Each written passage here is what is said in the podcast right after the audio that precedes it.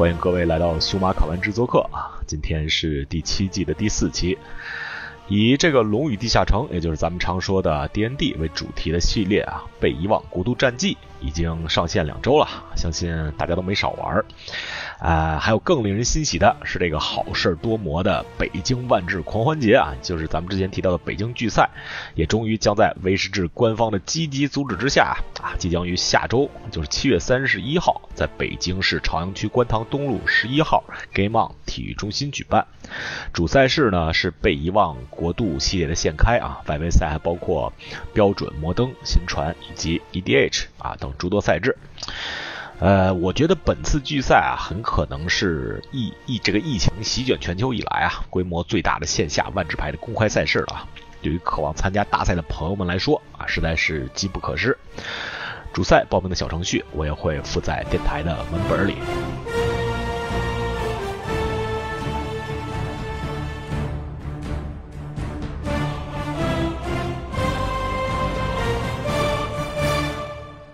好，今天咱们聊聊这个新系列啊，《被遗忘国度战记》，还有这个 D N D 与万智牌 I P 的联动。呃，我也是请来了一位游戏业内大佬级别的嘉宾啊啊，他就是万达院线游戏的副总裁张宇啊。张宇老师呢，在唱歌之余，也是一位排龄超过二十年的牌手啊，以及啊资深的啊 Dungeon Master，也就是地下城主。好，欢迎张宇老师。大家好，我是张宇。哎，张总，下周六就是这个北京啊万智狂欢节了啊，正好也是被遗忘国度的现开，你是不是呃要去线下跟大伙儿聚一聚啊？呃，我估计这个聚赛可能参加不了了，因为这段时间刚好是在上海嘛，ChinaJoy 我们这个行业的一个比较著名的会，会见很多同行，但是我应该会参加就是 MTGA 上面的 PDQ，因为呃上个月拿到的这个资格啊也是现开。这这北北京聚赛怎么好不容易办一次，还跟这 ChinaJoy 这撞车呀？对，刚好是就是这一周。哎，哎哎，我跟其实我跟那个啊张董，我们俩的呃不能算是别别总了，大宇的啊张宇 张宇，别请哎其实其实其实张宇张宇咱俩就就是其实交情也也是蛮深的了啊，咱们可能认识也有差不多小二十年了，对吧？当初那个差不多呃。啊，那天我看我给营地写的这个万智牌历史的文章，还提到你在北京当初组建战队啊，就是你们你们对对对，那是零几年时候了啊，呃零零三年零三年那会儿是对差不多吧，零二年零二年零三年吧，对对对，呃哎你你其实也是一一位资深的这个叫当 Dungeon Master 还是 Dungeon Manager，Dungeon Master 是吧？就是对 Dungeon Master 啊，Dungeon Master 啊，哎你你玩这个 D N D 跑团跑团跑的比较多的也是那会儿是吧？就大概是对，当时是也都是跟一些牌友，就是可能说出来大家都知道，像是什么徐素啊、啊金鑫啊，呃，包括这些呃张辉啊这些，我们就一起跑。然后我是专门负责这个当 DM 的，我基本上没有当过这个 PC，就是没有当过普通的玩家，因为相对来说我一直从事游戏行业的嘛，这个东西跟游戏的策划呀、游戏制作多多少少有一些联系啊。嗯，哎，我我其实认识身边很多玩万智牌的人都都跑团，但但是我其实是从来没跑过。我问一个特小白的问题啊，就就是这个这个 D N D 这个这个 Dungeon Dragon 和跑团这这俩是一回事吗？呃，他们俩是关联的，你可以这么理解，就是 D N D 是一种规则，跑团是基于这个规则，大家在这个规则下，在一个故事里，哦，然后呢各自扮演各自的角色，然后这个跑团，但是规则其实是这样的，规则是。死了人是活的，就规则不是很重要。如果一个 DM 要求他的所有比赛就是严格的按照规则去做事，这个团就会感觉乐趣少一些。所以最重要的还是风味儿，就是你这个剧本的趣味性和 DM 对局面的把握啊。你可以理解为他就是导演。嗯嗯，那为为什么叫跑团儿啊？是就大家是就跟魔兽世界是组团，就是一个就是大家组一个团在地下城里跑，就大概是这个意思。OK，就是就是冒险去经历很多地方嘛啊，然后这个跑团的来源就是我们说它这个 D N D 这个规则和跑团来源其实就来自于一本小说，它叫嗯叫《龙枪编年史》，当时是作者的一家扮演不同的角色，然后他们呢一路冒险就经历了多个大陆的故事，然后他们把这个故事记录下来，所以他这个书里面的人物才那种活灵活现，因为都是真人在临场发生的反应嘛，他就像非常活的人，不是像普通的剧本人物那么模式化啊，有一点这种感觉吧，大概就是组成一个冒险团，然后呢不断的去冒险进地城。哦。哎，我作为这个龙枪里的人物，这个修马没跑过团，实在是 哎不太不太好意思啊，不提这个了。OK OK，哎哎，这这个新系列啊叫什么？被遗忘的国度，你最近玩玩的怎么样？有没有有没有时间玩玩的多？我很多啊，我那个应该开了之后，我大概大概一天两天吧，就是就已经上了密西了。所以而且为了打那个打这个先开嘛。然后现开也打，因为平时的之前的环境我是很少打现开的，因为没有这种比赛，就一般就打 draft。但是这个环境，因为还是为了稍微准备一下这个现开吧，所以现开打的也比较多吧，啊，也比较多。我估计，我估计我应该算是打的数量蛮多的了，比不上 pro，对，业余玩家都打的蛮多的了啊。哦，对你，对你在业业界里，你工作平时这么忙，就还居然还有这么多时间在打 MTGA，是不是因为这个 MTGA 的手机版呃上线了，你玩的比较方便，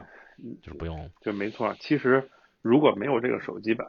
我觉得我几乎不太可能玩万智牌这个游戏，因为这个游戏它有一个特点，就是它要求用户在线的时间嘛，就是必须严格在线，然后你又不太可能随时。在电脑旁边，对吧？我在电脑旁边，大部分情况下都在办公。那么可能我大部分的这种这种休闲的时间是什么呢？比如说我上下班在车上，对吧？我我自己不用开车，然后我在车上我可以去啊玩一下这个游戏，或者是说呃在手机的时候你可以见缝插针，呃上厕所的时候可以玩一盘，对吧？然后那个出去喝喝茶的时候可以玩一盘，就是任何的休闲的碎片的时间都给你组合起来。所以我觉得。就是这个手机版推出，对于万智牌的推广，应该是有是一个划时代、有具有划时代意义的一个事件。哦，对我我看它好像是三月三月三月底才推出的这个 iOS 版本，安卓我不知道是是先推出的还是后推的。呃，同时也差不多吧，同时推出。OK，对对对。这次这这次这个 D D N D Forgotten Realm 的的 IP 联动，你觉得做怎么样？就万智牌和和和 Dungeon Dragon 这两个 IP 这两个。其实这个做的是非常好，对对，非常好的。我觉得它是万智牌历史上最成功的一次联动。就为什么这么说呢？这里面可能好多就是听众他不是我们游戏行业的人啊。我简单的解释一下，就是在这个系列发布之后，整个这个在苹果的，就是美国区苹果的畅销榜上，万智牌竞技场排到了三十多名。呃，畅销榜三十多名大概是什么概念？我可以大概估一下，就是苹果的收入大概在月收入在五百万美金这个级别。那么，OK，大家知道就是说，呃，手机版只有三个档的消费，大概是最高档是十二点九九美金，如果没记错的话，大概还是十四点九九美金，就大概这个级别。是为什么呢？因为它不把那个高档的那个消费放在手机上，因为在手机上充值，苹果会抽百分之三十，所以它只放了最小的充值。那么，即使是三档最小的充值，就是最高是十二十几美金的充值，它一个月都可以做到五百万美金。你可以想象一下，它的这个就整整个大盘的收入有多高。我估计它是应该甚至都有可能要冲击实体卡牌的收入了。同时，它在上被遗忘国度之前，就是从三月份开始这一段时间，它大概都在畅销榜的一百名左右。这个一百名，根据我们的经验啊，我们之前发过游戏，它大概是在苹果的收入是。一百万美金左右，也就是说，OK，它因为这个这个系列的发售，它的手机版的移动端的收入翻了五倍，可以说就是它是一个非常成功的破圈的行为，它让很多喜欢 D N D、喜欢被遗忘国度的用户来开始接触万智牌，我觉得这个尝试非常好，就是它可以可以继续这么走下去。嗯嗯，哎，这这个我倒是确实是看身边有的人也有这种体验，就是本来他们是就是 D N D 的粉丝啊啊，甚至他们以前可能也玩过万智牌，多少年以前，但是一直是对 D N D 比较关注，然后这次也出现一个新系列，他们也回归过来了。不不过我作为一个没有接触过这个 D N D 呃游戏的，我过只只玩 Magic 啊，这么一个玩家，我我感觉这次 D N D 的机制有有一点儿不是我玩的体验不是那么好。就是，就说我不知道他最初为之的设计是不是要同时把这个 MTG 这边流量往 DND 那边引，然后再吸引 DND 那边流量来 MTG 这边。我不知道他是不是最初这么设计的啊。但就我作为一个 MTG 玩家来说，我觉得啊，嗯，你说，我我整个的感觉，他还是要把 D N D 的用户往往 M T G 的用用户这个这个圈子里去引，因为什么呢？因为我可以这么理解啊，M T G 的圈子是 D N D 圈子的一个子集，就是说，就是说，基本上我可以理解为玩这个 M T G 的人对 D N D 多多少少是有了解的，但是玩 D N D 的人很多是不了解 M T G，对吧？它是一个大圈，所以说。他这次行为是一个就是破圈的行为。那么如果要破圈，他的这个系列就不能太难。我给你举个最典型的例子，呃，摩登新片二这个系列，基本上普通的玩家是完全无法上手的。我我是这么认为的。我我我就看当然先开和轮抽，对吧？他对于就是比如说，如果你是一个特别有经验的 MT 的玩家，对新手那就是纯虐，因为机制太复杂了，就是就是变化太多，对吧？但是整个这个系列呢，它还是。比较遵循着就是古典万智牌的思路去设计，哎，但是我觉得这个系列，我我觉得这个系列其实非非常非常好玩，就是它，但是它又比古典系列好玩，因为什么呢？因为就是我所谓味道，就是比如说下地城这种感觉，你只有在这个游戏的过程中慢慢的去体验，就有的系列，比如说上个系列啊，是越玩越没劲，这个系列我倒是觉得越玩越 越有乐趣啊。那照你这么说，其实他还是蛮成功的，就是他把把 D N D 的流量向 M T G 这边引。其实我我对 D N D 感不感兴趣？我这样的啊，对对，至少从商业上和拓圈上，就是增加它的用户上，我认为是成功的啊。嗯，那那那还那是不错的。那我我我个人感受无所谓，对吧？反正也不是 要让我对 D N D 去感兴趣。因因为我主要觉得它这个它它这个地下城和这个掷骰子这两个都是 D N D 的一些元素嘛。我觉得就加到玩纸牌里，我觉得有点僵硬，而且强度也不够进构度这个强度。我主要觉得是，就是它没有这一点，我基本上比赞同你的观点。嗯，对，偏偏竞技的，嗯，呃。对，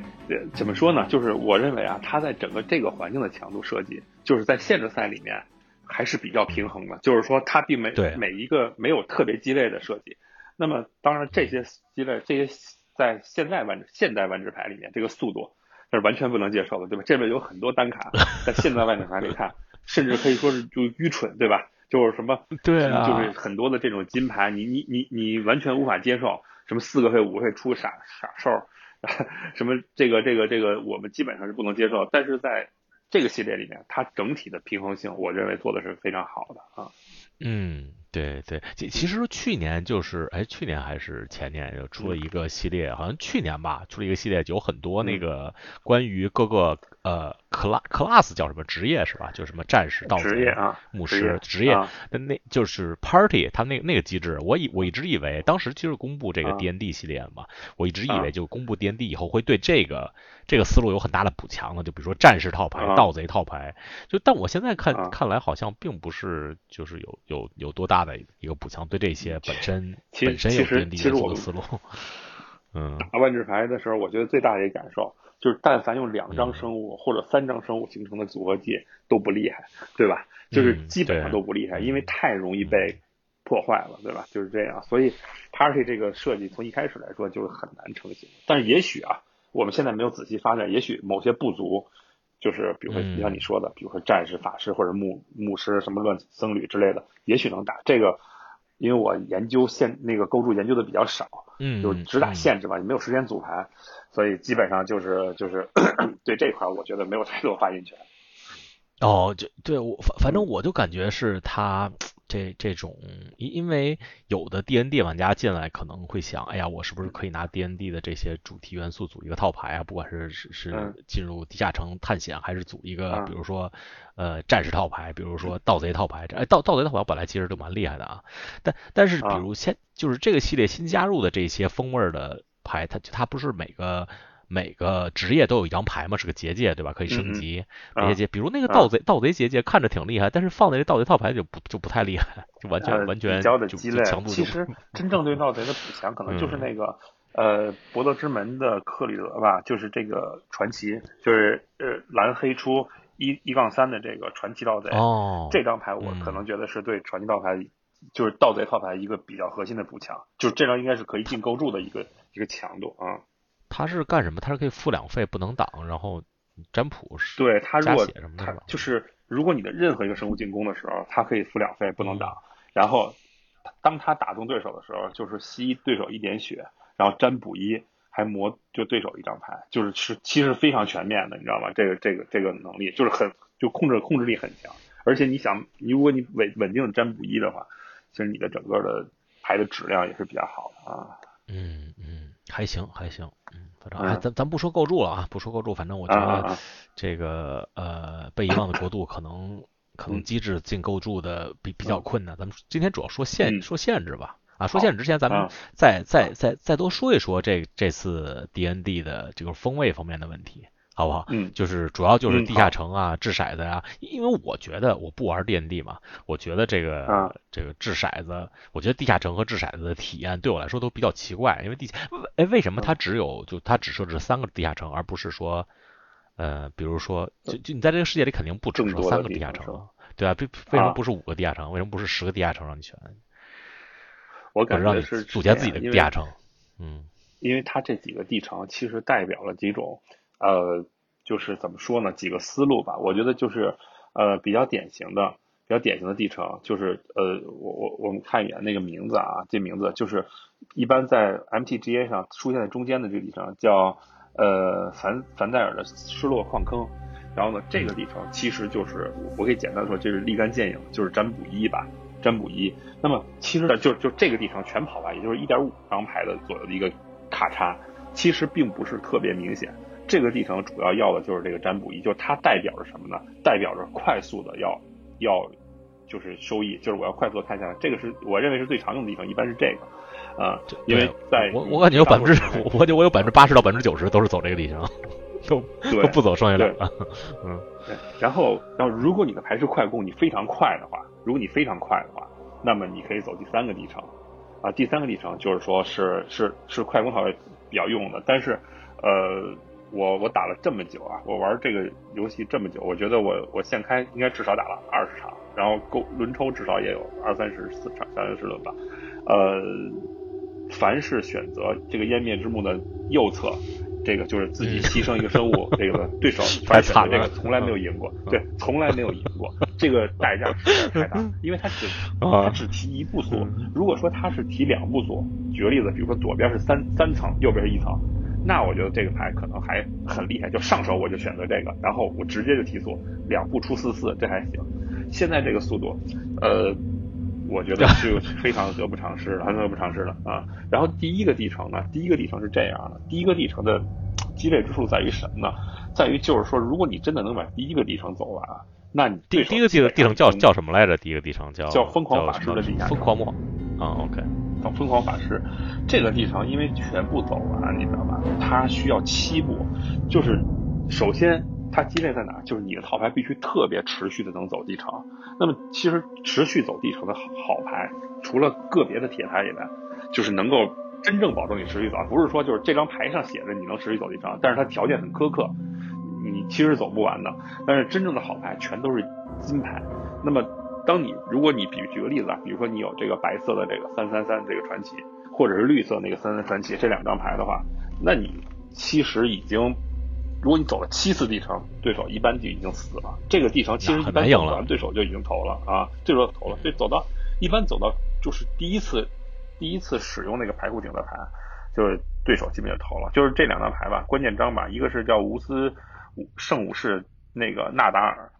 是白色的那个传奇，然后还有一张牌就是绿色的那个那个游侠，呃，叫叫银月城游侠瓦利斯嘛，啊，这个也是。被遗忘国度里的一个人物啊，因为银月城是精灵的主城，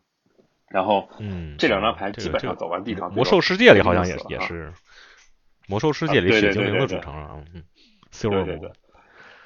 嗯，哎哎，这个这个地城啊，等于这个三个地城就是一个简单来说就是一个比较简单的地城和一个比较复杂比较长的地城和一个就是有负面异能地城是吧？等于是这三个一个快攻的地，你可以理解为是一个就是。特别快的套牌走的地城嗯，简单的可以这么来。你觉得这嗯，你你觉得这三个地形选的怎么样？如果如果让你选的话，你你觉得选这这这样是这样？其实就嗯，我对我觉得我觉得设计的还不错，因为因为什么呢？因为地城是这样，这个地城的乐趣在于什么？就是一开始的时候，你可能并没有意识到你走的地城会造成什么样的后果。那么举个例子，比如说你走，尤其是以我们以第二个这个地城为例啊，你走第二个地城的时候，一开始的时候你可能只是为了占卜一，但是在第二步的时候其实就很关键了，因为因为你如果选择，比如说你选择造一个珍宝，那么你就不能选择这个在你生物上放一个加一加一指数了，因为左侧那条通道你不能走了嘛。然后呢，你就倾向于一个什么呢？倾向于一个一个防守，一个防守。你当你走珍宝的时候，下一步其实也是防守，因为你无论你选择是比如说呃这个这个这个减四减零，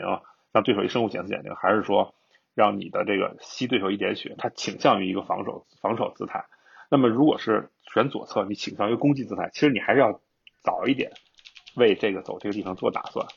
啊，所以说其实这个地程呢也没有想象中那么简单。我们当我们玩了几次之后，我们发现呢，就是说你至少要考虑到两三步后面该怎么走，而不是说就比如说我，当然情况紧急的情况下，我我第一步我先看一下啊。第一个地程，疯狂的法师地程最常走的是什么呢？是白绿，因为要那个第一步的加一点血，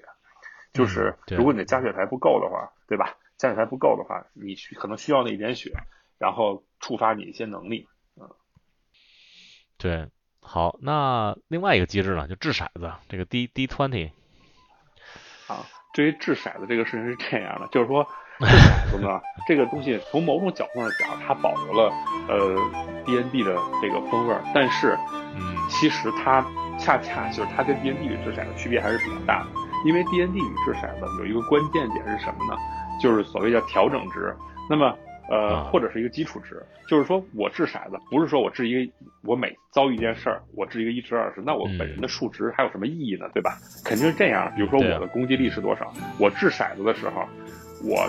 如果我比如说我的命中或者我攻击多少，我要在这个基础上把这个数字加上，才能就是得到我该掷出的数字。当然这里面它还是保留了一些风味啊，比如说二十，在 D N D 规则里，传统的 D N D 规则里。掷二十面骰子，如果掷出二十，就是意味着暴击，就是就打出暴击嘛。然后呢，比如说如果你掷出十九或者十八，我记不太清楚啊，因为很久以前玩，大概就是必中，就是必中，就是不管不管对方的，就是你们俩的攻防是什么状态，这一下都是必中的啊。二十是必爆，是这样一个就是一个一个逻辑。所以说它还是从一定程度上保留了这个风味。但是我个人感觉，掷骰子套牌是本系列的最大的骗局。就是啊，就是我我即使我打红蓝为底子的套牌的时候，我也不会过于依赖这个掷骰子。如果这张牌在掷骰的时候是有可能产生，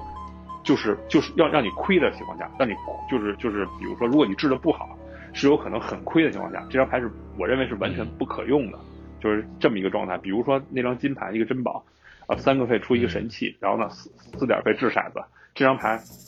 你我可以认为就是它是不可用的，对吧？就是。它有一半的几率是大概一半左右的几率吧，是出五期望是出五个珍宝，这个基本上在 限制里面，就是你你四点四你三点出四点制，然后出五个珍宝是完全不能接受的啊。对啊，对我我一上来看错了啊，我我以为可以反复用呢，我没看到牺牲，我说嗯反复用还可以，可能还可以凑合用一次一次赌啊。我我个人觉得掷骰子体验比较差，因为它它基本设计是这样嘛，咱们一会儿说红蓝红蓝思路的时候还会说，它基本思路是就是是一到九是一个嗯不不是特别好的一个一个能力对吧？不是特别能接受，就不是特别好，就还可以凑能凑合用。然后呢十到对，十到十到十九就是不错啊，就一个一个效一个不错的效果。就比如说你四个费出个三三，然后掷一个十到十九占卜二，这就是一个很不错的效果，就就约等于抓一张牌了。然后你要是掷二十，就是一个特别好的效果。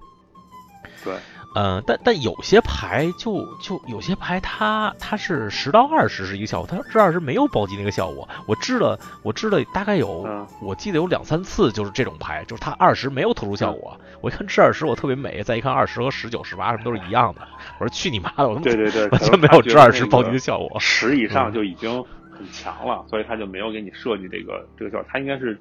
对照着一个传统古典万智牌的一个期望值，就是你出这张卡。大概它的一个期望是多少，来给你设计的这个卡，但是整体来说是这样的，就是说在关键时刻掷骰子输是是差，就是这个这个心理落差是非常大的，就是它对输赢影响太大。比如我举个例子啊，一张非非常典型的牌，就是这这个系列红色有一个五句，就随我随便我们随便拿一张牌举例子啊，随便拿一张牌牌举例子，就是红色有一个五句，它是什么呢？它是呃两点出，然后呢进场的时候掷骰子，如果说你赢了，这个叫哥布林钉头锤，如果你赢了就出一个哥布林给他套上，如果你对。呃掷到了十一到九，那就是出一个哥布林不套，这个套和不套上这个区别真的是。天壤之别，就是很多回合就是这样的，就是你你二回合对手出一个熊，你出来，如果你套上了，那就是你们俩就是一个军事；如果你没套上，你就是巨大的劣势，对手就对攻击你，因为你没有任何机会再套这个东西了，你知道吗？差一回合，嗯，对，嗯，对，差一套不上了，所以 所以这个这个掷骰的这个能力呢，就是我现在的打这个套牌思路，包括我打红蓝，今天我打了一个呃现开的红蓝还不错。七胜了，然后就是不能不依赖它。掷骰的真正的好牌是什么？像比如说像这种五五三四的这个，也就蓝色一张银牌，五五五点出三三四，然后他进场的时候，你选择坟墓场的一个就是就是法术瞬间嘛，然后你掷骰子，如果赢了，大概掷的比较好就进手，对吧？不不太好就牌库顶。对，这种牌如果你杀多的话，就算我把一张杀放到牌库顶，我也还是可以接受的，对吧？对啊，嗯，再抓一张杀嘛。选择这种牌，对对对对对对。嗯，是，呃，好，咱们咱们说一说这个具体呃被遗忘国度的限制、限制、限制的思路吧，好不好？咱们刚才说这个金钩柱可能不太行，但是限制还是还是蛮好玩的啊。你也说这个好像比对对对。你觉得比斯翠海文有意思，对吧？啊，咱们就从就从红蓝开始说吧。咱们首先按颜色说，就是嗯，我觉得现在没什么争议了，就是红色总的来说是应该是最强的一个一个颜色，在限限制中，没错，啊，就是包括从铁牌到到到银牌都有都非常强。铁牌那个龙龙息那叫叫什么那张牌？两两点打三，呃，打可以打。你说呃，Dragon Fire 是吧？龙火是吗？龙火吧，叫龙火，龙火啊，龙火啊，对，这毫无疑问最最强铁牌。嗯，对，咱们从红蓝开始说吧。红红蓝刚才说 说这个掷骰子套牌有可能是最大骗局，是吧？这并并不是啊，其实是红这个我个人占红套牌里比较弱的，对，嗯嗯，对，因为因为什么呢？我同意，我同意，嗯，对，掷头掷掷骰子套牌呢，它有几个核心的卡，这里面有几个关键的，有一个关键章就是可能最具争议，也是我用了很久我的感受，就是这个三点出二叫妖精荒野诈术师。然后呢，它的异能是，就是说三点出，两攻两防。然后每当你掷一个骰子的时候，可以放一个一一飞。这张牌大家都认为它是红红蓝的核心，确实它战场的时候，如果你持续掷，对对对，你你赢是非常赢。但是大家都知道这个环境啊，就是三点三点出造成两点伤害的牌是非常多的，就非常常见。对，比如说，呃，三点出一个呃打两点放一个珍宝。或者三点说夹着夹着走一次地城，这种牌是非常常见的，大家都普是普遍使用的。就是说，这个牌本身它是亏节奏的，对吧？亏节奏赚一点点，有一点点卡差。但是如果你相当于我，如果用它杀你这个荒野诈术师，我是不不但我不亏，我还有优势，因为这个诈术师他本身的身材实在是太差了，他可以认为就是在场上摆一个 buff，就是他自己。完全不能加入参加攻防，这个三三二这个身材，我对任何我觉得他如果是个结界，可能更好一点。就是三个费出一个结界，嗯，没错。然后呢，可能进场有一点效果，能掷一次骰子，我觉得就挺就非常好了。其实，对我我的感觉是，就是总体的五个颜色来说，红红墙不说了啊，然后黑色、白色也不错，然后蓝色、绿色可能就稍微稍微差一些，所以所以红蓝。我现在打的感觉就是限制里面，限制赛里面。我用蓝色是，就是尤其是在在那个呃，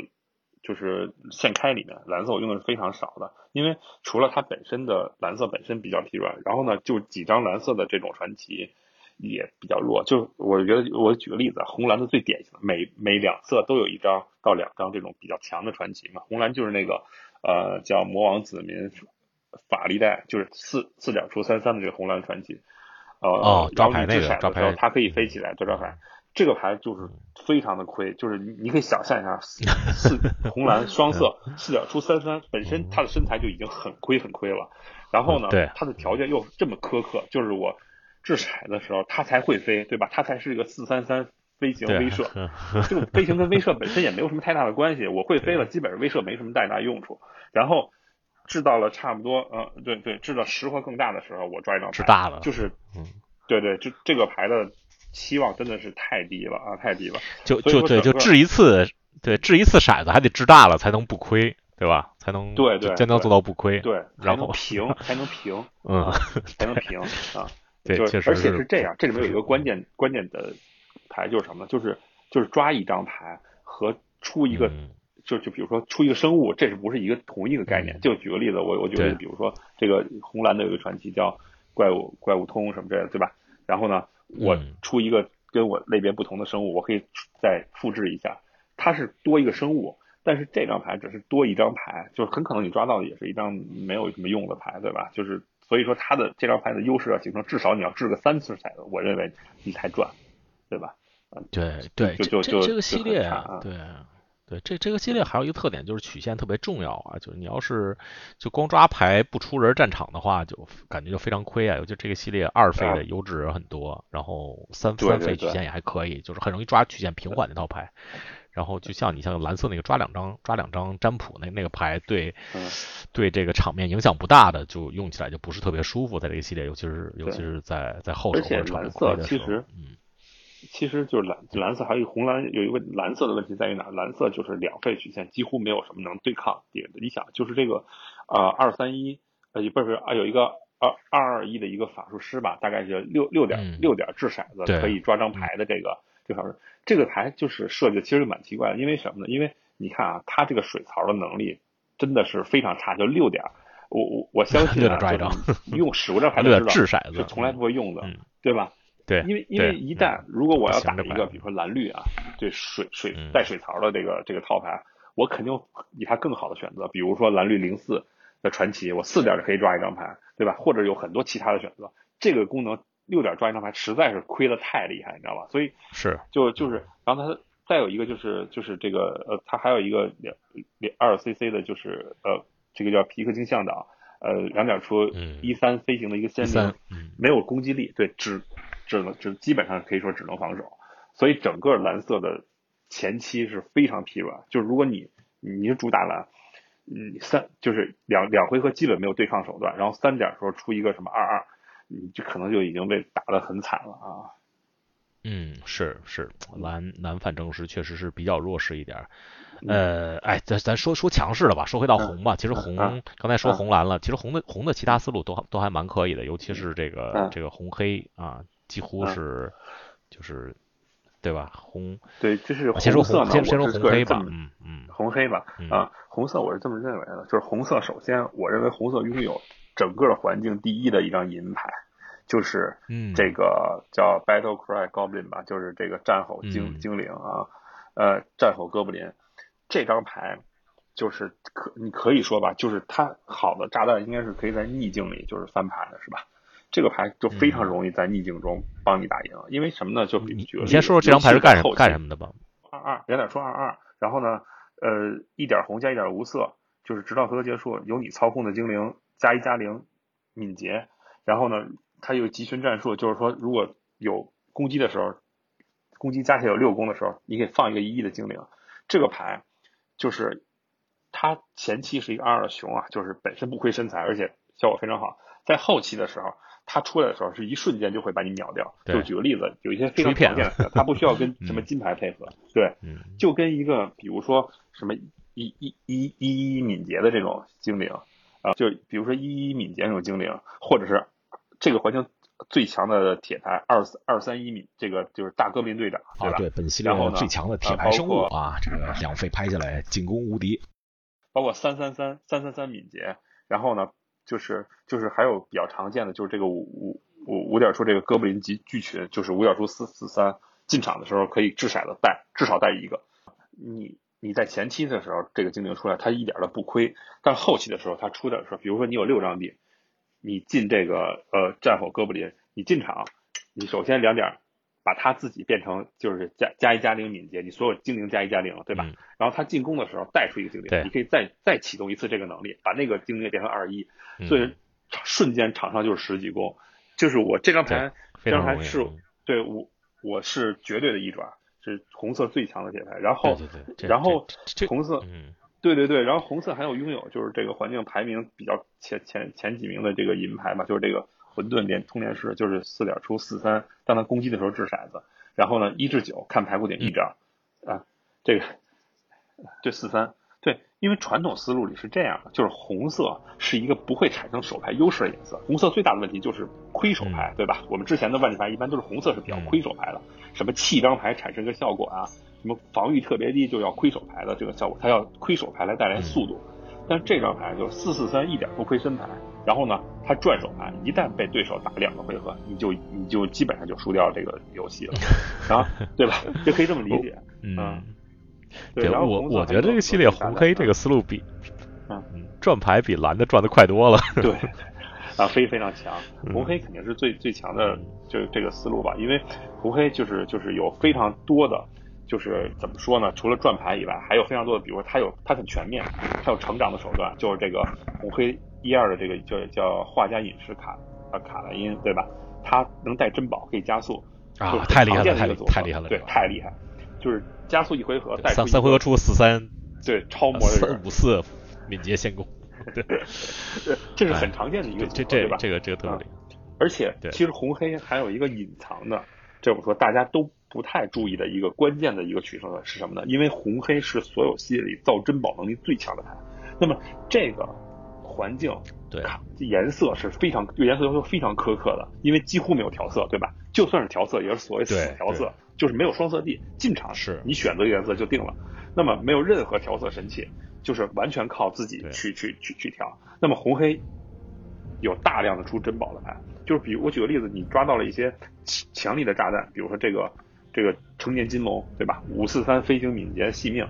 这个东西如果打红黑，如果你极端一点，你就是你的那个那个比较多的话，就是比如说调调色比较多的话，出珍宝比较多，你甚至都可以不放平原，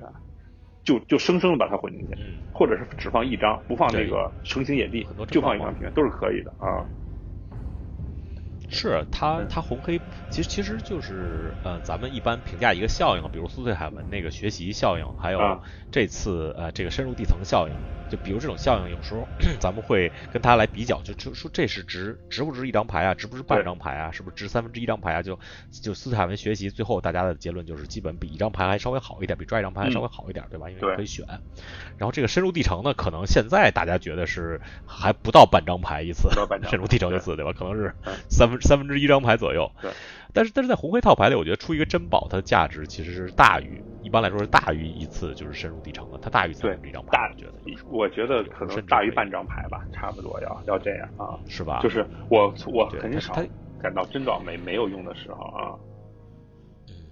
它又可以提速，又可以调色，对吧？提提速就确实很关键。对，而且它跟一些非常好的黑色的，就因为黑色很全面嘛，黑色很关键的牌，就是就是这个这个，比如三一张铁牌就是三一四，然后牺牲珍宝或者生物那个呃抓牌的，它经常会带一个珍宝。那个那个那个，我觉得是那那个，我觉得也是这个系列最强的一牌之一，对吧，可以跟哥布林相比的。对对对，那张牌就是非常的关键，对，非常厉害的，非常厉害啊！对他他。他四屁股太厉害了，四屁股挡这个这个这个红牌这个第一生物三三三一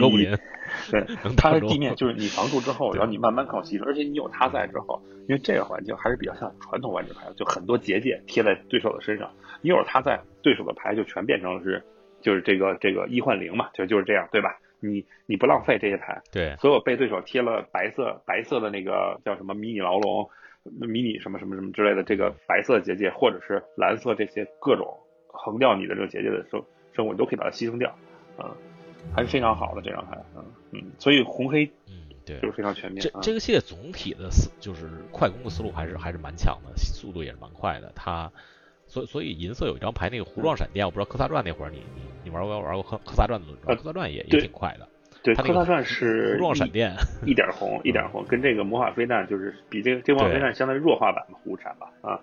弱化版弧闪啊，不不过它不能被康，也也不能说完全弱化，对，非常好，这张牌就就这个效应非常好啊，你对吧？嗯，打打一个一一方，打一个二方，对手就崩了。这个环境红色的去除都特别优质，就像那个金牌的这个陨星豹，我我打过两次，我在我在轮抽里面打过两次纯红，都是因为有这个陨星豹，结算必赢，基本上是这样。太赖了。对结结算必赢，对，就是不管在什么时候都可以打点儿清清掉对手的场啊。然后像红牌的很多的这种费就可以清两个，对对对对，特别烂啊，特别烂。然后各种小的配合非常多，就是它的整个的套牌的这个红黑的协调性是很强。就红黑铁牌里还有一张隐藏强牌，就是那个三费判刑抓过来那个。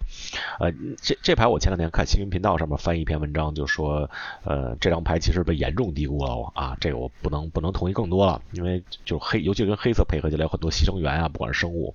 还是一些就是那个那个抓牌放放财宝的那个。啊，就就很多很多，就几乎就是一张去除，就不管多大，我三费抓过来。还有那个和和银牌那个进攻的时候，你有六攻以上可以牺牲一个人，你抓一个人，牺牲一个人再打死一个人那，对面怎么赢啊？就这这这张牌也是也是非常，但现在大家都意识到这张牌非常强了啊，就是啊也是红，就在红黑里。嗯，对，这个无愧无愧于这个环境目前的最强思路啊。再说说红白和红绿吧，红白红绿也因为这个这个三一哥布林猛袭大哥存在。也是蛮强的思路。对，我觉得，我觉得红白、红绿和白绿这三个思路是可以说是第二梯队吧，就是就是他们三个强度是差不多的，因为都不是非常依赖，不是非常依赖就是高稀有度去打。那么就是其实核心啊，我觉得就是就是像像比如说红绿思路吧，红绿思路其实绿色呢是这样的，就是绿色。我认为，比如就我我们都说一说各种颜色最强的这个这个这个牌，绿色其实最强的牌就是有有一张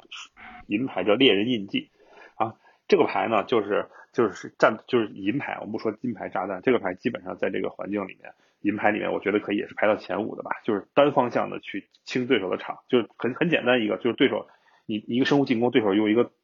生物跟你交换，然后你使用猎人印记给他加一加一再杀对手一个人，对手可能就崩盘了。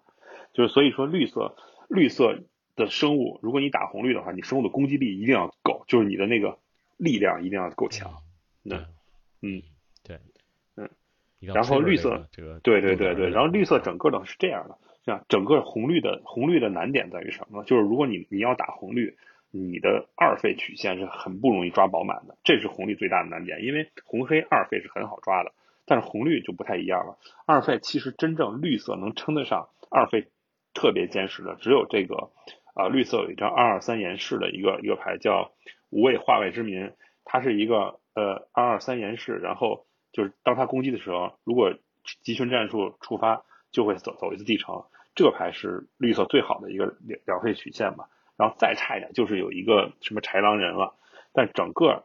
呃绿色的就银铁里面没有太好的两费曲线，这个是我觉得红绿最大的一个弱点吧。最大的弱点，如果你两费全抓得好，红绿就很强。嗯嗯，他他他那个一二死处其实可以用这个人，但是但是就没有啊。这个人是这样的，这个人这个人呢，就是他有些小巧妙的小术，一个就是说跟绿色这些配合，大家都知道，就是说比如呃用瞬间就是他用那个绿色有点瞬间对杀人，他还可以跟那个飞刀配合，就是有一个一点的这个神器，呃叫备用匕首，然后呢备用匕首就是。一一一点出一点装配，然后当他攻击的时候，你可以把它飞出去，牺牲它，然后呢杀对手一个人。它是你这个生物造成伤害，所以它也可以跟死处的生物去配合啊，有这么一个小小配小组合啊。然后或者是跟什么呢？跟这个这个一些其他的呃，比如说这种这种能造成伤害组合，反正最主要的就是就是这张牌它没有主要它没有攻击力，它去虽然能够向上交换吧，但是还是比较被动的，就是在后后期抓到。不能让你赢，嗯，对，前期打不动人家，对，是打一点，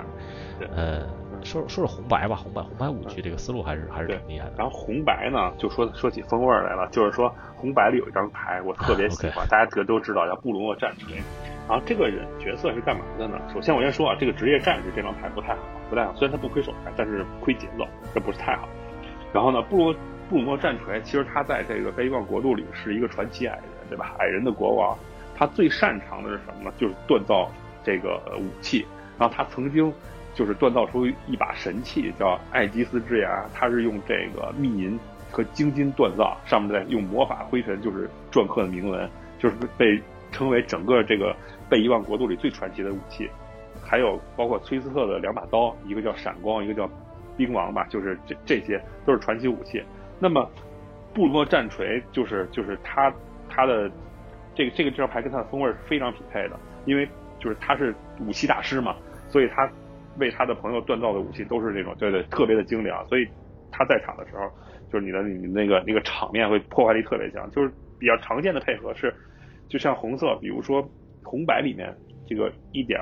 一点出加敏捷的这个敏这个鞋，就是一点出，然后然后一点装备加一加零敏捷这个鞋，在红白里是非常好的。为什么呢？它最好是红白，因为出布鲁诺的时候可以直接把它零费贴上，让它变成敏捷，这样它四费的时候就是它出，就是非常有有突然性。比如说对手双方场面还比较均衡，然后你四点出一布鲁诺战锤，零点把它把这个五具给它套上，它就变成了一个八三敏捷，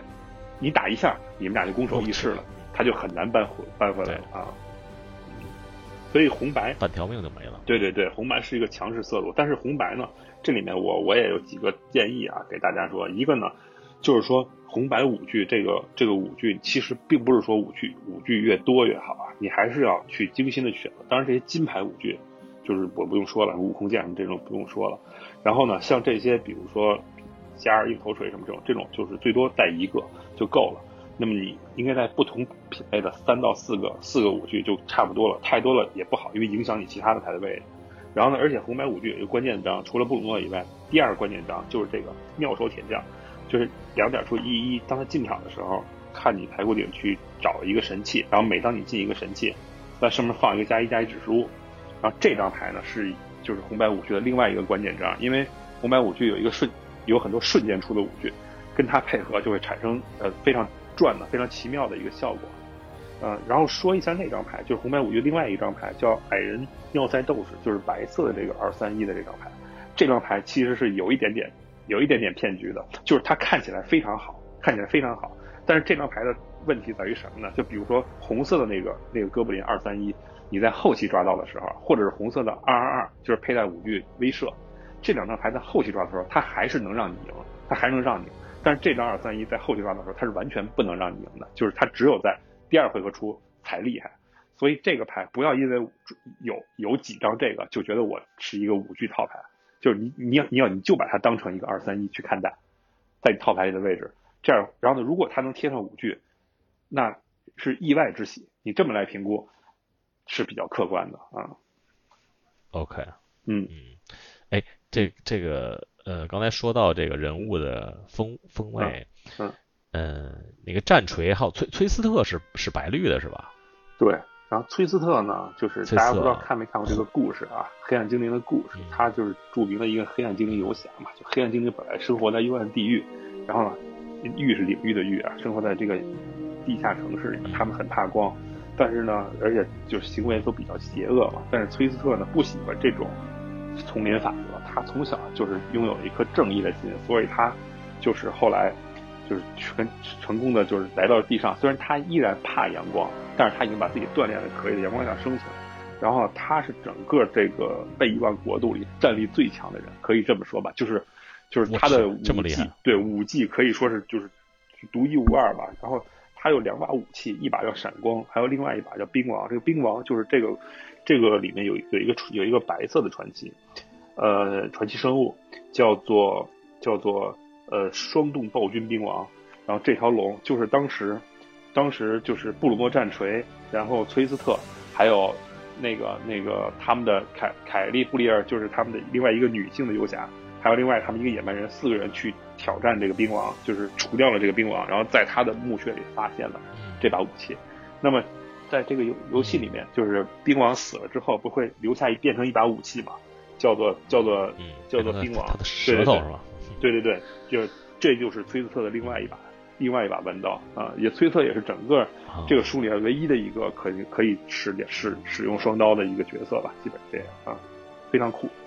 嗯，哎，这这这个风味还是还是做的不错的，看来这这个我我没有玩过，不不了解这个黑暗骑士故事线。然后崔斯特呢，崔崔斯特的异能是这样的，就是说崔斯特进场时候带一个四一践踏的一个一个一个豹子，对吧？然后这个 BOSS 其实就是就是他的，这是他的宝宝是吗？对对对，叫观海法。然后他其实是崔瑟从一个邪恶的法师手里拯救的。然后这个法师呢，其实他用这个观海法是一个雕像，每当我使用咒语，就会把他从星界召唤出来为我服务。但是这个法师本身是一个邪恶的暴虐的一个一个人。然后崔瑟成功的除掉了他，然后解放了这个观海法。然后呢，虽然他 OK 有必要时候会召唤他。但是这个关海法他本身就是他们俩是一个朋友的关系，他们是互为这个伙伴的一个伙伴的关系，他们俩经常在一起捕猎，然后呢，这没事的时候，关卡就会去星界去恢复他的体力，但是呢，需要他的时候，他就会出来，就是帮他捕猎。所以说这点也是跟原著非常的符合了啊。嗯，哎，不错不错，这个这个，哎。做做做的确实不错呀，我完全完全不了解，但是听了，我有一个朋友，她的男朋友也是特别喜欢崔斯特，我我一听，我之前是完全不了解啊，我一听你这么讲，本来本来我觉得这个这个 D N D flavor 就那么回事儿啊，现在听你这么一讲解，嗯，哎，觉得觉得还可以，我也想了解一下，我也想看看这些书，非常多的这种角色，像里面提到什么，比如说比如说后外游侠明斯克，这个就是《伯乐之门》游戏的一个角色，你知道吧？然后呢，他有一个这个是什么颜什么颜色的？这它是一个白绿红三色的三三的一个传奇，哦，放放放那个小小布，对对对，小布小松鼠那个特别可爱，是那个哦。然后呢，这个那那个我们觉得超级可爱啊。对对对，他是在《博德之门一》里面，《博德之门一》里面你会在路上遭遇到他。然后这个人是一个什么角色？他是一个性格非常粗鲁的一个一个人。然后呢，但是呢，他拥有这个当时你你遇到他的时候，他拥有整个游戏里最强的这个武力。那么我记不太清楚啊，如果我没记错的话，应该是十九。就是在传统的 D N D 规则第二版规则里面，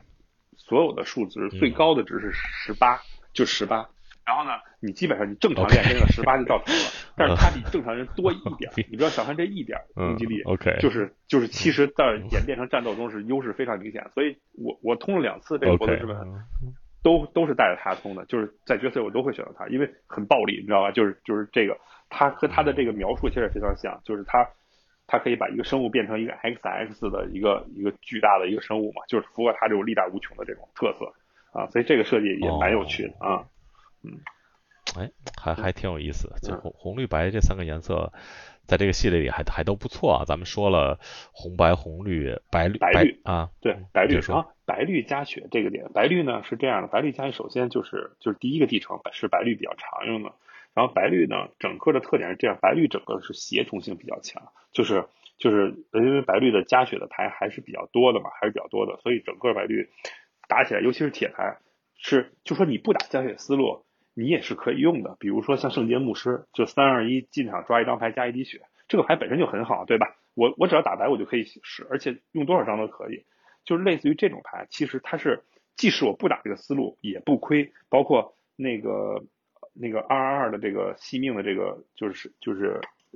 矮人骑士这种牌，就是我我只要打白我就可以用，用多少张都可以，对吧？就不说多少张吧，三张四张都没问题啊。它本身就非常非常强，非常强。对，所以就是整个白绿的白绿的优势在于就是它很扎实，它的前期曲线非常扎实。然后呢，呃，加血比较容易，就是就就很很容易吧。你你只要有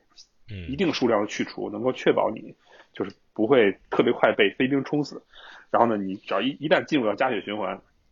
像很多就是你那个，比如说三三四五这个这个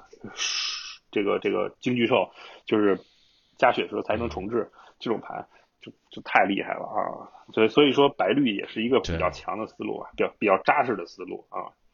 然后绿色的那个绿，然后呢就是绿色，而且绿色呢。之所以强，我觉得就是我我对这个环境的评价，稍微说起来就是预测，我认为拥有环境第一的炸弹就是游侠职业这张牌，我我认为是我个人对这个环境评价就是第一。哎，是啊，游游游游侠职业，你具具体说一说这个三个阶段都是干什么的？是这样的，游侠职业就是说它是一个两点出，进场的时候直接带一个二二，就是第一阶段直接带一个二二出来。然后呢，它一点都不亏，对吧？对对，一点都不亏，对吧？然后两点升级，升级之后，每当你生物进攻的时候，就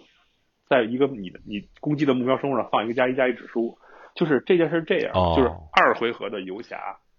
是经常就 free win 了，就是二回游侠下回一升级，我一个三三打你，你可能就已经没有办法再再再扳回来了，就是你会从头到尾就被游侠压制啊。然后。它第三阶段就是四点出，第三阶段就是你可以展示你，就是你可以看着你排骨顶进行进行游戏，然后你可以直接使用你排骨顶上的生物，就是就无穷生物吧。呃，但是这张牌我几乎我赢的时候，我首先我用这张牌几乎没有输过，第二就是我赢的时候几乎不需要升级三级，就是第二级就已经足以致命了，你知道吧？就足以致命了。它它是这样的，就是这张牌在任何时候抓到都不是死卡。对吧？都是非常好的一张牌，然后但是如果前期抓到，就是马上赢，就是几乎是这样，啊，所以所以这个张牌我认为是游戏环境的第一炸弹啊。对，肯定是所有职业里最厉害的啊，炸弹就毫无疑问最厉害、最最 炸的牌之一，对，毫无疑问，最炸的牌之一，对对对，毫无疑问啊。嗯，行，就是呃，有几个有几个色色组，咱们就不太。就是因为它相对来说比较弱势一些，咱们就不太不太仔细说了。比如说是蓝绿啊、黑绿啊，还有这个甚至蓝白和蓝黑啊。对，就是这这有什么想说的吗？有没有什么 flavor 可以说的？这个带过吧，就是就是蓝绿呢是这样，蓝绿的话，如果你水槽你有水槽比较好的去释放它的话，可以可以有我打过蓝绿是什么呢？就是三二三重置配上那个地结界这种，就能爆出很多很多法术力来。但是这个法术力其实没有什么太好的作用，就是说你没有终结手段，你可以抓很多很多牌。我我我曾经打过蓝绿，最后抓空牌库而死，就是好几次就是都是这样一个情况，抓空牌库而死。那么，嗯，就就就因为你没有什么太好的取胜手段，你的好的牌都在高稀有度的牌里面，对吧？我们我们当然说，如果你有那些炸弹，不说了。然后，呃，相对来说呢，像蓝黑，我觉得还是一个不错的一个一个一个一个思路吧。那蓝黑的话，我觉得就有几个有几个比较常见的一个打法，比如说，但是呢，它也还是那句话，就是属于不容易成型，但是很容易被破解。比如说，比如说那个给蓝黑有些生物是打中对手会产生非常强的能力，比如说你给他贴一个飞行，然后打中对手下地城的结界，这样的话你会很很就是就是很爽，对吧？每回合优势打两回合，你优势基本就扳扳不回来了。但你可能还需要一个一点蓝的什么瞬间去保护它。就你整个套牌的质量，呃，那那你风味方面，这几个这个这几个颜色还有什么？就是传奇生物，像崔斯特，那么就听着比较厉害的，有没有？有没有印象？可以想一想。其实我就是我看有有几张牌，我觉得比较代表性的，就是就是在风味方面啊，一个就是黑色有旅法师叫蜘蛛神后罗斯，然后呢这张牌呢就是它是这样，它是零点，你刷一张牌就失去一点生命，然后呢减三是。减三个忠诚是派出两个这个，啊，二一的这个这个威慑的蜘蛛，威慑严氏的蜘蛛。然后呢，就是减八你获得一个灰烬，这我不说了，基本不太可能。然后呢，每当你一个生物死去的时候，在它上面放一个忠诚，这张牌设计的非常好，因为因为蜘蛛罗蜘蛛蜘蛛神后罗斯是黑暗精灵黑暗精灵的神，就是黑暗精灵信奉蜘蛛神后嘛。然后呢，他们去祭拜神后的时候，讲究的就是要献祭，就是说基本上是以就是。就是比如说我杀死，比如说我我用别的生物，举个例子，我会杀掉这个巨人，我来献祭获取力量，或者我杀掉其他的精灵来获取他身上的魔法，这类似于这种就是用这种方式，一种非常邪恶的方式来献祭，然后神后才会赐予力量。然后呢，蜘蛛神后鼓励他手下的人们就是自相残杀，丛林法则，就是说胜者为王，对吧？无所谓，无所没有什么什么道德这这方面的守则。所以这张牌也是这样，就是我死了人。我才可以放忠诚之术，就是就是我献祭之后，你就提升你对他的忠诚度嘛，对吧？我觉得这个跟女法师的这个设计，呃，应该还是非常的，就对对对，非常巧妙的啊，非常巧妙。所以这张牌也是我觉得设计的比较好啊。这这也是黑暗黑黑暗黑暗精灵里边的吗？就是被遗忘国度里面的，被遗忘国度里面，被遗忘国度里面。他他说他也是被遗忘国度里面的。他是个神是吧？他他也是个女法师嘛？他可以从别的世界来过来吗？还是这个律法师这个头衔给他加了？这这是个加，他在 就是在遗忘国度的世界里是一个神，是一个神啊。然后嗯，对，这这些这些是比较有趣。然后还有一个就是所谓的做选择，大家可以注意到，就是每次你做选择的时候，做选择的牌都是下地城的牌，都是都是我说的不是那个那个不不不是那种下地，就是做选择牌都是。跟跟跑团有关的牌，嗯，什么意思？跑团乐趣在于什么呢？就是说，当我们遇到一个场景的时候，比如说对面来了两个哥布林，那么我你有两个选择：第一，我上去把他砍了；第二个呢，我跟他们商量商量，让他们加入我们，或者是我给他点钱，让他放过我们，对吧？根据你的团队的情况，比如说我是一个法师，我想砍他们肯定是不可能的，对吧？对方就就就一群蛮力，那我可能我给他点金币，我把我放了。如果我是一个狂战士，可能我就把他们杀了。但如果我是一个什么诈术师，或者我是一个什么什么游侠之类的，我可能缺少就钱，那我干脆我雇你们，我给你几个金币，你跟跟我干不也一样吗？对吧？是这样一个东西，所以你会发现它它的非常有意思。比如说，它你发现一尊诅咒雕像，比如绿绿色这张牌，那你有几个选择：第一，砸碎雕像，那就是消灭这个神器；第二呢，消解除诅咒，就消灭了结界；第三个呢，就是把这个雕像直接抢走，我就造一个珍宝。就是所有。可以选择的牌其实都是非常有风味。你仔细读，对，嗯，这个牌的故事，它是跟你玩跑团的时候，或者是玩这类游戏的时候下地场的时候遇到的。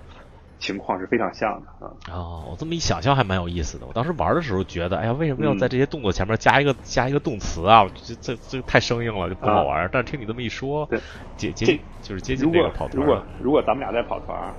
如果咱俩跑团，就会这样。我说我是 DM 啊，我是修马。我说我我说现在你面前出现了一尊神秘的诅咒雕像，上面闪着这个幽幽的蓝光，对吧？它可能是带有某种邪恶的诅咒。只能有绝对正义的牧师才能解放这个诅咒。现在你想怎么办呢？这是跑团的一个常见的场景。然后你们团队去商量，比如说你的牧师是一个手续邪恶或者是一个手续中立的人，他不是一个绝对正义的牧师，他可能无法破除这个诅咒。你可以尝试。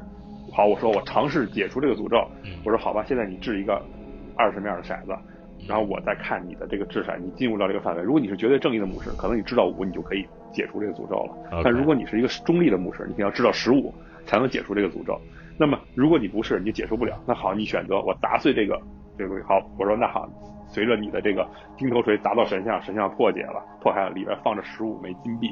但是同时你感觉到是一一阵恶心，一阵恶心，对吧？就那个那个反胃的这种感觉。那么你中了一个什么样的诅咒？它会伴随你至少几个小时的时间，对吧？你需要在这几小时之内，你的力量调整值减二，就是这样一个过程。哦，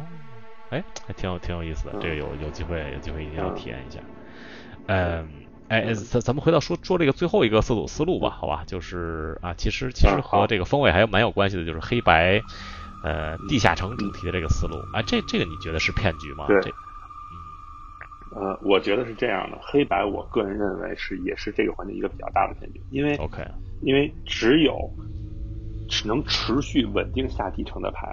只有金，几乎只有金牌，就是黑白色中有一张，就是白色有一个五点出三三的叫叫异界蒙蒙氏使，就是一个一个飞行的天使，这算是一个真正的就是说银铁里面比较能持续下地城的牌，其他所有的牌，比如说呃黑色的五五三五。一个呃一个生物，然后呢，每当本回合就你的回合结束的时候，如果有生物死，你可以下一次继承。像这种牌都是非常不稳定的效果，触发的几率都是很低的，而且对手是很容易规避的。它关键在于就是就是它没有办法随心所欲的下地城。那么真正讲下地城的牌，就是持续下地城的话，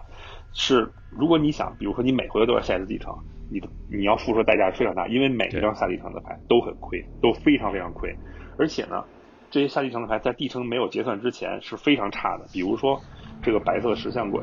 呃，三零四，对吧？要注意到，就是它在没有下完地城之前，它都是不会飞的，它就是一个三零四一一一堵墙，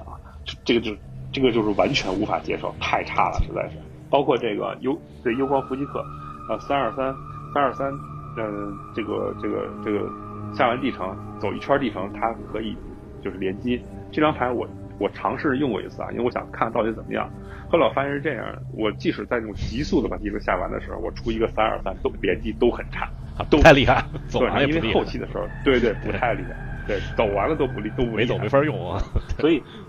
对对，没走是不能用的。然后呢，像什么探索者的火炬这种武具，如果你不是一个完整走地图套牌，这个武具根本就不能用，因为两点出，然后你三点贴上加一加一，对吧？如果你不能持续的下几层，这个五 G 就太差了，就就就是你根本就不敢贴。就是你比如说举个例子，你常见的场景，你贴的时候中一个 trick，就是把你的生物回手了或者解了，你的节奏整个就再也追不上了。所以对，嗯，整体来说啊，黑白不是不能下，而是太依赖金牌。那如果你有比如说黑白的这个双色的这个这个传奇，就是呃呃不是传奇，它叫凯旋冒险者，对吧？黑白出一一先攻死，就是攻击的时候死处。这个，然后呢，每当他攻击的时候深入地城，类似于这种牌，那当然你可以选择这个下地城的思路，但是，嗯，大部分情况下你是没有金牌支持的，切勿不要因为就是一些引体啊去下地城，而且有些牌在，就是比如说白色有一个三四三啊进场的时候下一下地城什么的，这个牌我个人评价就是不能用，就是就是完全不能进主，甚至在下地城的牌里我都很少进主，因为太傻了，就是。就是一个三四三白三三那个四四三四白板吧，啊，就是这种太傻了。对，所以这个这个思路，我认为，嗯，对对对，是不能不能打的啊。OK，不是在没有金牌的支持下不能打啊。嗯，对对。好，咱们这些颜色的思路都说完了啊，基基本也都聊完了吧？这个限制赛的思路，咱们最后，哎，最后张宇，就是你当年跑团的时候，有没有什么比较比较有意思的回忆，比较有意思的瞬间啊 什么的？你可可可以不可以？可以不可以跟我说说，吸引一下我啊？嗯，简单分享一下是吧？嗯，OK，对对对。其实我们跟其他的几个呃牌友吧，也都是，就是我们现在还活跃，有些像这个徐树大叔什么的，现在还活跃在这个圈子里面的人。一起，当时我们知道学速家就是一个一层吧，然后我们去玩这个这个跑团，然后当时我是做了一个死亡骑士的一个主题的一个故事，我自己写的一个故事。这个故事大概就是团队在不断冒险中进入，就是遇到了一座这个城堡，然后他们在城堡中就是说去去就是就是就探险嘛，探险嘛。然后他们有一个终极的任务，就是这个村庄中这个村庄中产生一种神秘的诅咒，不断有人死去，然后他们接到了这个村村长。的委托，希望去解决这个问题。然后，但是他们当深入这个城堡之后，发现城堡里非常多的一个秘密。然后，最终在这个死亡骑士就是就是会会返回这个城市，他们就遭遇到他整个这样一个过程。然后当时我记得就是因为我们是在通宵玩，在深夜玩这个故事嘛。然后呢，整个故事因为我准备的时间还是比较长吧，写的比较用心。然后大家感觉就是玩到后段的时候，三四点钟的时候，其实是蛮恐怖的。那个时候就是说，就是当时当时有一个场景，就是说那个那个那个那个听到外面有脚步声，然后就走过来，然后当时整在一楼真的是外面有脚步声，就是包括像徐璐什么的，我们就都已经感觉到就是那种那种很吓人，你知道吗？就是就是大家在屋里都不不敢说话那种感觉，就是这个气氛其实是让就逐渐把大家带入一个真正的气氛，而忘却了规则。就是说我在后台操作这规则，但是让他们不不感受到规则的存在，然后呢？在最后的时刻，这个死亡骑士出来，当然他在我的游戏设定里是一个非常非常强劲的一个角色嘛。然后呢，我为他设定了一个，给大家设定了一个出路，就是说，就是说，如果你最后实在打不过的话，就是如果你能坚持到五个回合以上，天就亮了。然后呢，天亮了之后，当你拉开窗帘，死亡骑士是怕阳光的，你就可以击败他。然后呢，就是就是就是这样一个，但是这是一个隐藏的设定，就是我没有告诉大家，我只是告诉大家来了，他是一个什么样的人，让大家开始跟他战斗，激烈的战斗。然后最终是应该是排齐吧，然后发现了这个这个这个点，因为因为他们发现根本打不赢，就是对方的这个战力特别强，他们在这游斗根本打不赢。然后他们觉得我这个设计特别不合理，我也没有说话，我我也没有提示他们，我就是说现在就是这样一个情况，你们就开始战斗。然后最终他们发现了，就是我之前他们回忆我之前铺垫的地方，说这个整个这个大厅虽然非常的就是装修华丽，但是所有的窗户都拉着厚厚的这个天鹅绒的窗帘，你知道吧？然后当打到第五个回合的时候，突然远处传来一声鸡叫，就是就是就是那个那个唤醒了大家的那个那个神经，就是这声叫突然就就就传来这么样一个声音，然后大家在这个提示下，大家知道了就是要拉开窗帘，就用借助阳光击败死亡骑士，就是其实是一场酣畅淋漓的战斗了。然后这个第一次跑团结束之后，然后大家就对这个东西非常感兴趣嘛，就然后后来就带着大家陆续又玩了几次。嗯啊，这有会有这样一个这样一个场景吧啊，蛮有趣的啊，蛮有趣的。嗯，感觉还不错，感觉不错，有机会一定一定一定得试试。嗯，现在这个北京万智牌圈里头也有也有人在跑团，回头可以，嗯，可以可以参与一下。就是跑团最大的希望什么？就是你要遇到一个好的 DM，他要会讲故事，他应该是一个非常会讲故事的人，而且他会处理非常多的紧急情况，因为在跑团的过程中会有非常多的人。这个这个嗯，产生一些就是临时做一些你可能思思考不到的这个选择，比如说他会选择做一些很奇怪的事情，但是如果说这个事情是符合他这个人物设定的，你就必须要做出相应的应对。那么这个时候其实非常考验 DM 对于场面的把控能力的。嗯，这个还是比较有趣的吧？我觉得有机会吧，我们我们在北京那个那个等你回来提前说，我们可以准备一下，所以大家大家体验一下这个那么。跑团的过程，好呀好呀，把反正徐素什么都叫上，大家这个也也请回忆一下，对对对对。